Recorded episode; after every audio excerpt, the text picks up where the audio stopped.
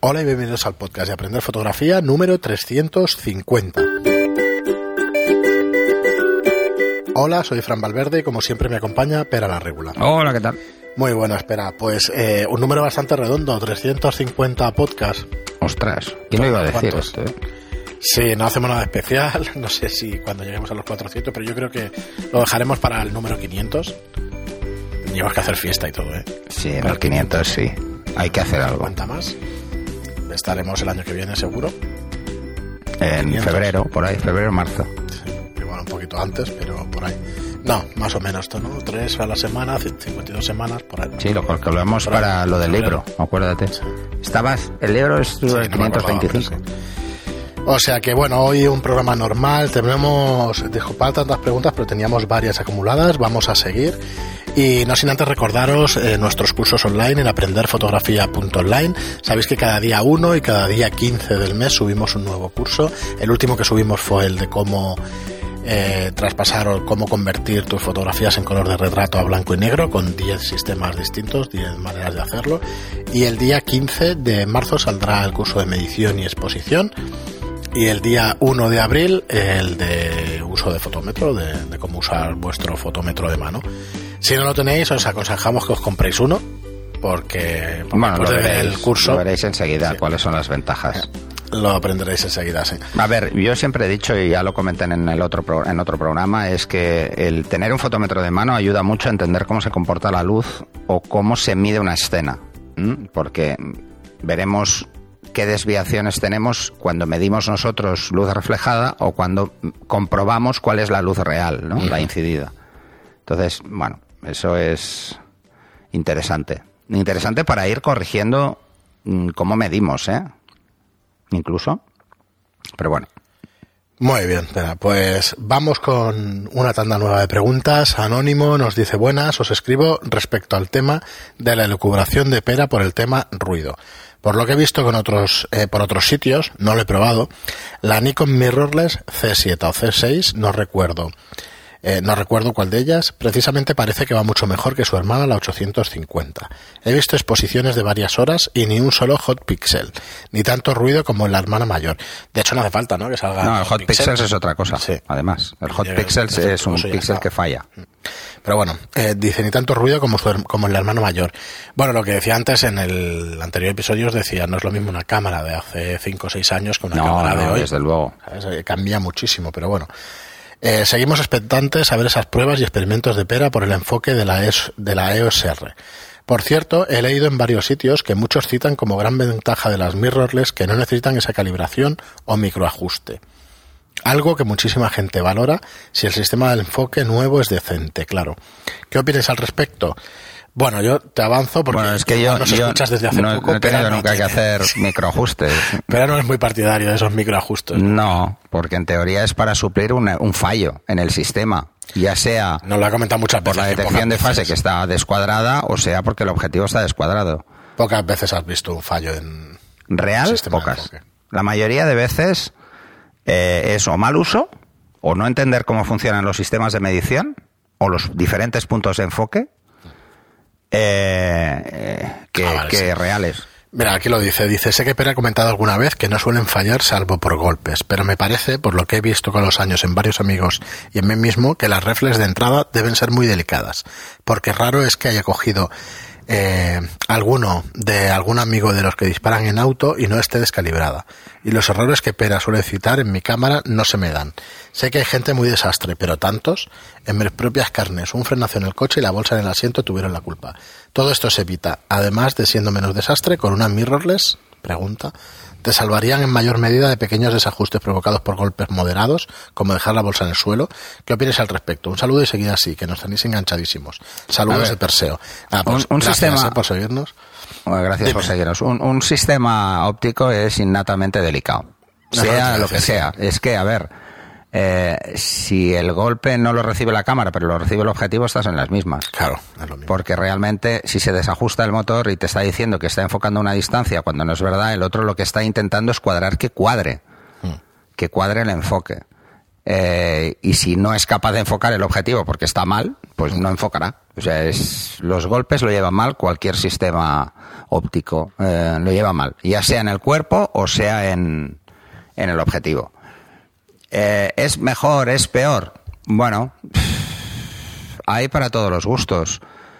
yo sigo viendo deficiencias con el enfoque en las mirrorless, mm, pero yo estoy acostumbrado a enfocar cosas muy cercanas como son los ojos en un retrato.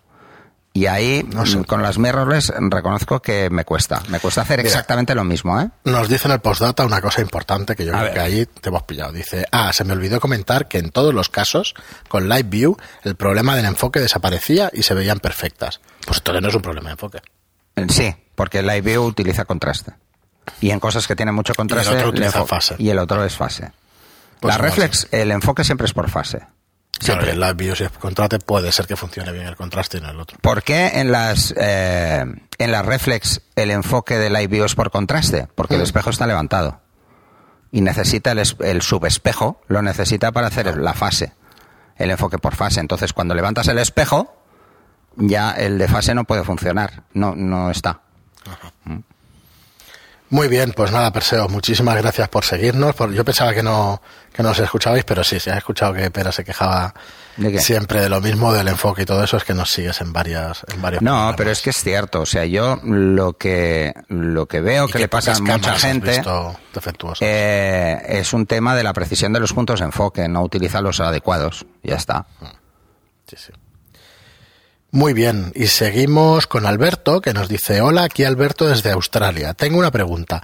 Trabajaba como fotógrafo hace unos años y alguna vez me tocó hacer algún silueteado, pero en cierta manera tiene, eh, pero en cierta manera tiene mucho que ver con esta podcast, porque necesitas un fondo blanco y que la prenda se vea perfecta. El problema que me pasaba era cuando el cliente quería que la ropa se viera con volumen y que además se viera la parte que está detrás de nuestro cuello y en principio del pecho de las camisetas, blusas, ya me buscaba un modelo y luego con una percha hacía una foto a la parte de dentro de la camiseta.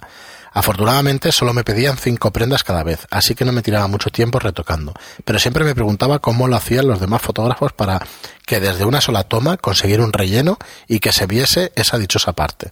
Pensé en un maniquí, pero hasta los transparentes tenían reflejos de flash o eran muy grandes. ¿Me podéis dar una idea? Gracias, monstruos. A ver, eh, a mí me ha tocado hacerlo y yo lo uso, lo que usaba eran perchas de, de fabricante, no perchas de ropa normales. Son perchas que tienen la forma del cuerpo y que se pueden abrir o cerrar para, tensar. para, tensar. Entonces, si no tensas el cuello, no ves la parte de atrás. Es que se vea la etiqueta o el reborde y todo. Sí, ya sé lo que quiere decir porque alguna vez lo hemos visto aquí en el estudio. Sí, entonces son unas perchas especiales que son más grandes, que además son carísimas, son muy caras, ¿eh? ¿eh?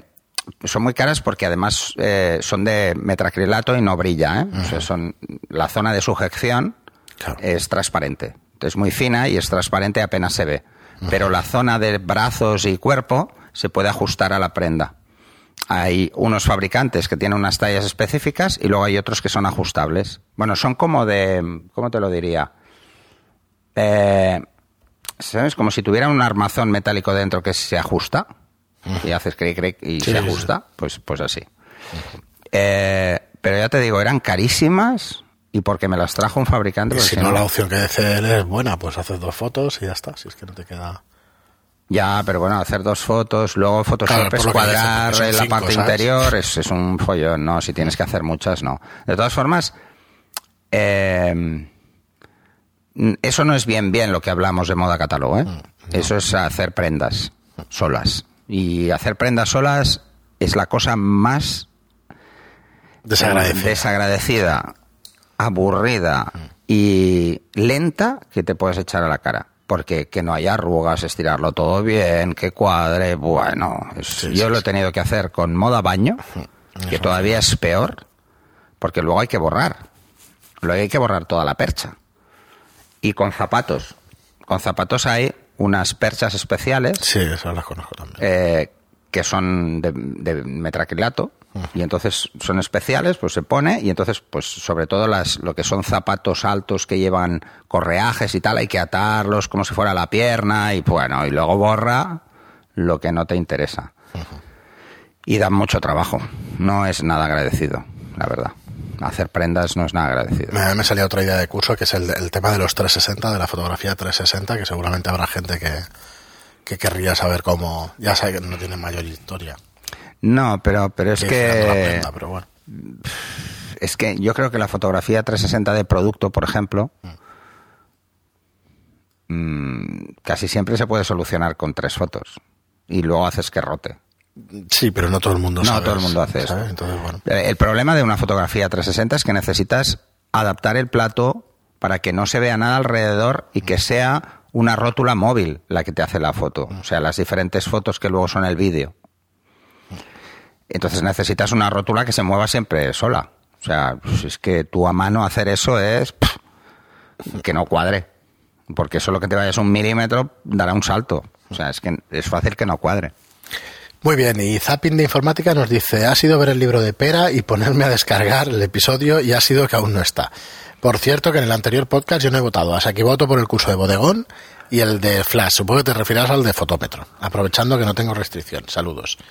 Pues nada, un voto más. al A ver, yo quiero aclarar una cosa. Espero que nadie se haya confundido. Una cosa es el exposímetro y otra es el fotómetro. Son dos cosas diferentes, ¿eh? Hablamos de fotómetro, ¿eh? Lo digo por la encuesta. ¿Vale? Sí. Y que luego no digáis, no, no, yo quiero ver cómo va el exposímetro. Eso es exposición, eso ya tenéis un curso. Sí, sí. Bebelar nos dice una, una porra, por favor, sobre el libro. bueno, ya la haremos un poco más adelante. Una porra, pero ¿qué nos, Pero no, qué nos apostamos? eso, que nos apostamos y a qué. Porque entonces yo no puedo participar en la porra. Una porra, os podéis jugar lo que queráis a que el 23 de abril del año que viene está el libro. No, digo yo. Cojones. Por cojones. Pero no sé, una porra a qué más. ¿A cuántas páginas o a.? no sé. O si sale acutancia. Eso me juego lo que sea que sí. Sale, sale, aunque Sale solo seguro. sea. No voy a hablar de la acutancia. Este libro de- lo, se lo dedico a la señora Cutada. La señora acutancia. Sí, saldrá o en los créditos. Y AGM Paris nos dice, bodegón de botellas, por favor. Un abrazo. Pues bueno, es, la- es el pensamiento que tenemos, hacer el primero bodegón de botellas. Por si no habéis escuchado hace dos programas, decíamos que hay bodegón de botellas, de gastronomía y de distintos tipos de Además, materiales. el- el- bodegón- de cristal. Eh, una de las cosas que tenía pensado es hacerlo eh, con, Con luz LED, y con LED y con flash. Sí. Porque veréis las diferencias en cuanto a la percepción visual previa y el cómo jugar pues con paneles muy grandes eh, de LED. Pues veréis que tendremos Sí, que cortarlos y Sí, tendremos tenemos que, alguno que que tiene- poner cartulinas porque son demasiado grandes. Alguno tiene eh, un poquito de Fresnel, bueno, una invitación a Fresnel, digamos. un- Sí, Entonces, bueno, podemos utilizarlo también para, sí, sí, sí. para ver cómo queda y que lo veáis y eso. Y luego, si tenéis que comprar algún material, que veáis el comportamiento de uno y de otro. Sí, a mí lo que me gustaría es que los paneles LED se lo lanzo a los fabricantes, eh, se pudieran hacer, se, pudier- se pudieran escoger patrones, ¿sabes? Como son igual Pues eso es 500 cuestión de LEDs, software y es nada muy fácil de hacer, además. muy fácil. Es muy fácil de hacer. Porque entonces podrías hacer un patrón de strip que solo fuese una línea de LEDs o un patrón A ver, ahora mismo circular sacando, pues, que fuese solo el círculo O central. strip o cuadradas. Entonces, bueno, que las compres distintas y ya está, pero es verdad. No, es que tendrías uno cuadrado Sí, de metro podrías. por metro y podrías hacer una fuente pequeña, una fuente grande, sin necesidad de modificadores. Eso estaría Ah, muy bien. tendrían distinta potencia, pero es igual que el regulador, con lo cual iría bien. No, claro, habría menos luz, Sí, sí, evidentemente, menos luz, claro. porque lo que se busca con los paneles LEDs es hacerlos grandes porque caben más LEDs y entonces tienes más luz. Claro. ¿eh? Ahora los de Y 200 la luz es más blanda. están pues como los 800 antiguos vatios de, de un Red Hat y tal. Sí, pero por ejemplo para bodegón, que nos da un poco igual la potencia, porque Por esto es podemos jugar con el tiempo. De hecho, yo ahora grabo los vídeos estos que grabo, está en F8 ¿eh? y en 7.1 a 320 ISO, que con esa calidad de luz está, vamos, Eh. no se ve nada de ruido. No, no. Muy poquito de ruido. No, además en vídeo hasta ISO 800 no, no te vas a dar No cuenta. te vas a dar cuenta, ¿eh? Siquiera. Sí, Muy la bien. escena además es luminosa, como esto, que el fondo Claro, es es blanco que y al tal, final no lo ves. es todo blanco y eso, y los cuatro paneles haciendo. El único de problema es la reducción asociada al ISO que puede haber de rango dinámico, pero en, en cine tampoco hay. O sea, en, en vídeo tampoco necesitas tanto rango dinámico. Pues sí, lo tenemos en cuenta, el bodegón para botellas. Además, en, en LED lo veremos enseguida, en lugar de tener las luces, eh, las luces, mm, joder, La luz de la modelado. luz de modelado. Bueno, es Tienes como estar LED siempre con luz de mismo, pero modelado. claro, los estás viendo en directo. Es como estar siempre con luz de modelado. Entonces te das cuenta de dónde está el reflejo porque lo ves. Y Carlos Sánchez nos dice, ¿cómo aprender fotografía por Pera la Regula? Una gran noticia, te deseo mucha suerte y deseando tenerlo en las manos ya. Pues nada, muchas gracias. Porque será para aprender. Y fotografía tras la cámara nos dice, enhorabuena, ten en mente un segundo libro a nivel más avanzado. Bueno, ya dije que, que, la parte como más avanzada mm, lo diría de entrada, ¿eh? Si ya sabes de fotografía, salta al capítulo 10 o al que sea. Pues igual, igual pongo dos saltos. Si se me va mucho de madre, igual pongo dos. Eh, Sanumerio o Saumerio nos dice, muy buenas, parecerá increíble, pero he llegado a este episodio en dos meses y he aprendido que ni imagináis. Gracias a vosotros. Así que podéis hacer, eh, así que podéis hacer que siga aprendiendo. Sois magníficos. Ya me he apuntado a los cursos. Gracias de verdad. No, no, gracias, gracias a ti, incluso por apuntarte y todo. Muchísimas gracias. Y en dos meses, ¿eh? Otro que se ha oído los podcasts en dos meses. es alucinante. Cuando, cuando oímos estas cosas nos quedamos helados. Y Felipe Agra nos dice, coño, sois mala gente. No, ahora no ha dicho yo la palabra. ¿eh? dice, sois mala gente. No nos podéis decir que se saca un libro y hacernos esperar más de un año. Dice, ahora en serio, una buena noticia y con ganas de verlo ya. Pues bueno, pues es mejor avisar que, falta un año que estar hablando del libro y que no salga, no sepas Ya sabéis que todo esto, a ver, todo esto es marketing, joder, sí, hay que anunciarlo, porque si no, ¿quién lo va a comprar si no lo sabéis que sale y eso? Y así, claro, así nadie podrá decir que no, se, había enterado. Y Magobe611 nos dice, hola pareja, a ver cuándo, eh, para cuándo un curso de flash de Zapata en Madrid o uno de fotografía de producto. Gracias, un saludo. Bueno, pues eso, mira, lo hemos dicho muchas veces, si lo, que queréis es hacer un curso, os juntáis unos cuantos y es fácil. Sí, pero bueno, es complicado que entre vosotros y eso quedéis y tal, yo ya lo entiendo. Pero bueno, eh, muy bien, pues hasta aquí las preguntas, no tenemos más no tenemos más preguntas. Espera, no sé si querías tocar tú algún tema, aunque te pillo así en frío y eso. O lo dejamos aquí. Recordaros eso, los cursos que tenéis en, Aprender Fotografía online. No, bueno. Vamos a hacer el próximo programa, haremos un cómo afrontar. Sí, que os pedimos que si os interesa un tema lo podemos preparar sin ningún problema. Eh, no, no, eso, eso, por supuesto, eh, o sea, lanzarlo. Hacer una cosa, mira, vamos, vamos a aprovechar para pautas y tal. Cuando nos queráis, como recibimos muchos mensajes y, en el Telegram hay muchísimos mensajes, es casi imposible eh, seguirlos todos. Volvamos un poco a, los orígenes. Tenéis una cuenta de correo que la pondremos en las notas, ¿vale? Donde nos podéis enviar cualquier sugerencia, pregunta, mensaje. Si no queréis asociarlo a un podcast en concreto, eh, pues lo tenéis ahí. Pero eh, luego tenéis la red social. En la red social. Hace mucho tiempo que no lo decimos. Etiquetarnos, eh, podéis mencionarnos. Entonces es fácil que nos llegue un aviso de que habéis dejado un mensaje. O en Telegram, si queréis que, que Fran o yo pues nos enteremos. Si lo que queréis lanzar son preguntas, mejor etiquetar a Fran. Porque él es el que recoge las preguntas para los programas. si queréis hacer una pregunta directa sobre algún tema que, pensáis que os puedo responder yo, pues me la hacéis, que esto ya lo hace mucha gente. Mm. ¿Vale? Pero si lo que queréis es lanzar una pregunta para un podcast, pues mejor así. Eh, pero lo ideal es que lo pongáis en el podcast, porque entonces seguro que no se pierde. ¿eh? Eh, mensaje en el podcast mismo o en, la, o en el email del podcast y ahí es fácil que lo veamos. Muy bien, Pera, pues nada, dejaremos este. Tampoco son 20 minutos, ¿eh? No, no creas que hemos estado 5 No, pero bueno, va a aparecer los, los programas de verano. Podríamos sacar algún tema friki para acabar. No, ya está. Aquí tengo un juego de mesa encima de la mesa. Te voy a pillar algún día y verás. Va a estar 6, 8 horas aquí. Hola, qué que te pegos. Bueno, pues nada, como siempre os digo, muchísimas gracias a todos. Y vamos a intentar que empiecen ya en vídeo, ¿no? Sí, a ver si ya Como, como Fran me, putea con lo del libro, me, machaca para que no se me despiste. yo con lo del vídeo. Y ahora se lo digo en directo. Para el lunes, el martes que viene, grabamos. Eh, no, el lunes no puedo, estoy fuera. Tendremos que quedar el martes. Y el martes por la tarde estará preparado el plato. Vale. Con luces LED y con todo eso. Para grabarnos para, que tengáis el podcast en audio como siempre en y en vídeo en, en, YouTube. Efectivamente. Eh, que entonces habrá que buscar también cómo coger todos esos vídeos de YouTube y que se puedan ver en la red social, o sea, habrá que hacer un apartado aparte, ¿no? Sí, bueno, al final se pone se pone el link, se pone la sí, por eso, por eso, ¿no? Pero hombre, a ver si encuentro un plugin que ya me deje acceder a una cuenta específica de YouTube. Que eso sería no sé si YouTube funciona como feed, por eso, probablemente sería, que eso sería lo ideal, porque entonces los veríais igual que veis los podcasts. Bueno, tiene su interés. Lo que pasa es que, a ver, depende de cómo nos escuchéis. Si escucháis de camino al trabajo o lo que sea, pues entonces en audio. Mm, eh, a ver, en YouTube nos habéis comentado un montón de veces, oye, ¿qué hacéis colgando los audios en YouTube cuando esto no es un formato así? Ya lo sabemos, pero, pero es que así el que no nos puede escuchar por otro medio, pues bueno, nos tiene allí en YouTube. y Además, está, no, eh, no iba ¿dónde- más allá de eso, ¿no? ¿Dónde ponen en YouTube que es vídeo?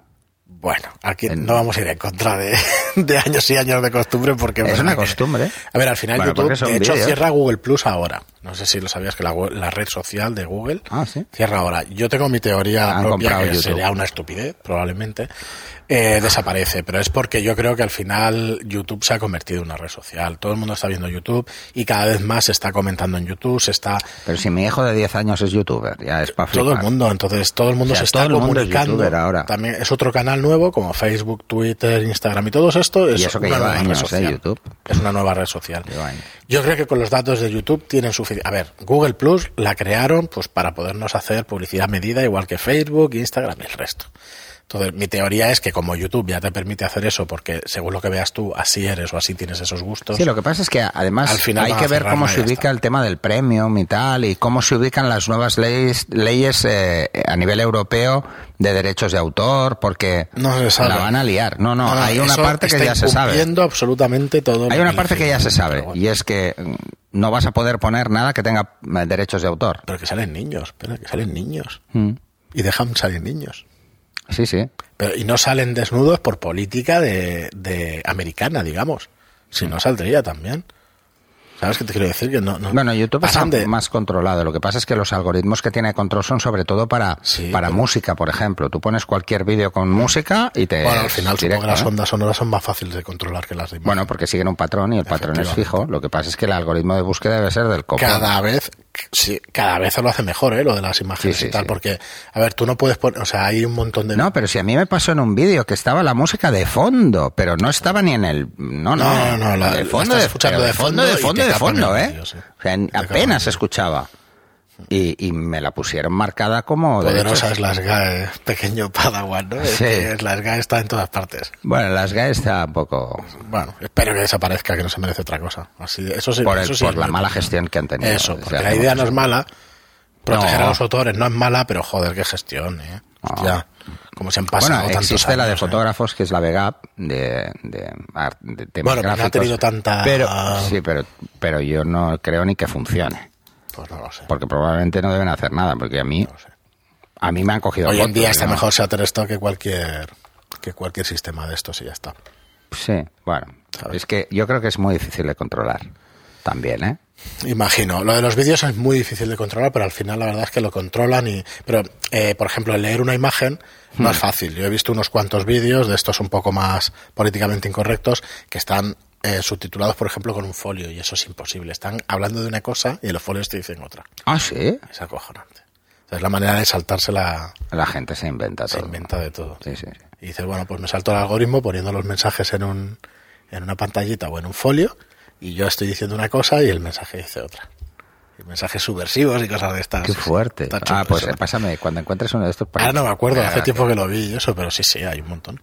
Buscándolos y eso dices, joder. Pero bueno, al final mi, versión es esa. Al final YouTube es una red social, con lo cual eh, nosotros deberíamos haber empezado desde el primer día en YouTube y tal. Lo que pasa es que, ¿qué pasa? Yo os lo explico, que lo he explicado muchas veces, pero al final, eh, eh, ¿cuántos fotógrafos hay en YouTube? ¿100.000? ¿Un millón? ¿Dos millones? Pues por ahí debe andar. No lo sé cuántos YouTube. hay, pero hay Pues muchísimos. Imagínate, 100.000. Y millón. tutoriales hay una ¿Tutoriales? ¿Cuántos hay? Pero- ¿Un millón pero- de tutoriales? pero pensar- pensar Mira, una cosa. Entonces, ¿por qué hicimos el podcast? Porque había cinco. No, seis, no, pero además... Aunque haya 20. Yo he estado la mirando, la yo, comparación, yo he estado mirando, pues por ejemplo, para temas concretos, he estado viendo que se explica en YouTube de algunos temas. No hay tanta cosa. Y realmente buenos hay pocos Hay pocos. autores. Hay ¿eh? alguna cosa, pero no hay, hay hay gente buenísima que explica las cosas de forma fantástica y, y algunos los sigo.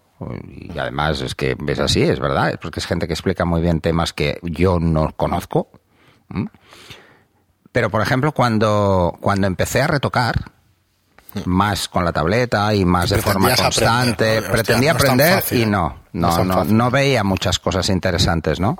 Es. Entonces, no lo sé, incluso de vez en cuando que he mirado, pues, pues, eh, por ejemplo, estuve mirando tutoriales de blanco y negro. Son malos, la mayoría muy malos. O sea, No lo entiendo, porque todos se basan en las mismas técnicas, pero es la forma, no sé.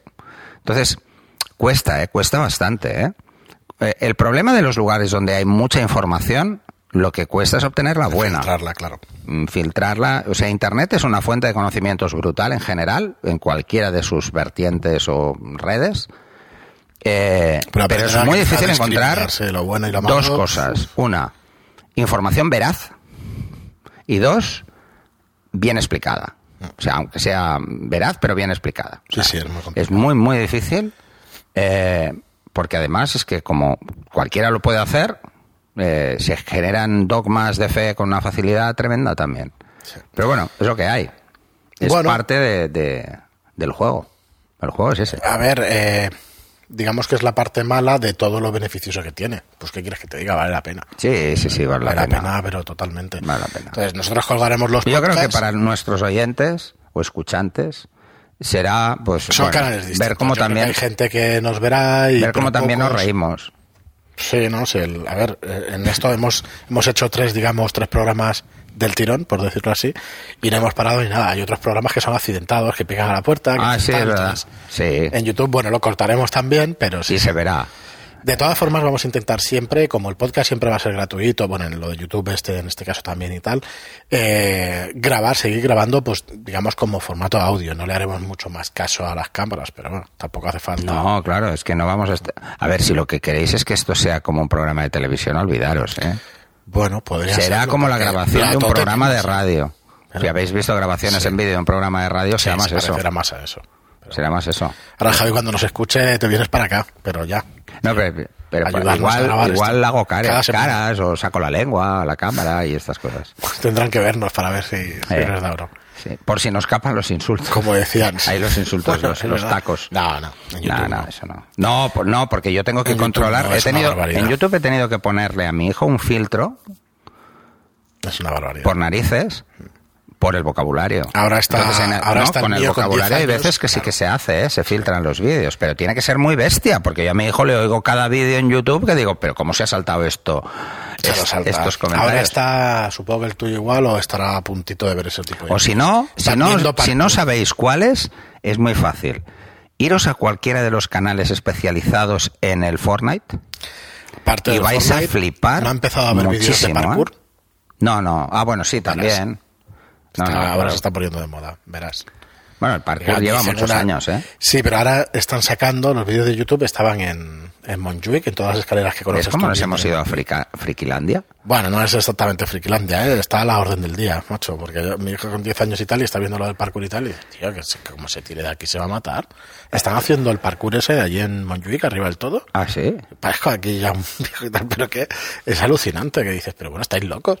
Que es que si te caes, que te matas, que son 10 metros, ¿sabes? Bueno, yo cuando yo me acuerdo cuando era pequeño y apareció el skate, Sí. ¿vale? Que entonces eh, llamábamos, lo llamábamos monopatín. claro, porque el anglicismo no se usaba, ¿eh? Entonces eran monopatines. No y nos tirábamos por cada sitio que, claro, nuestros padres pensábamos Hostia, que estábamos locos.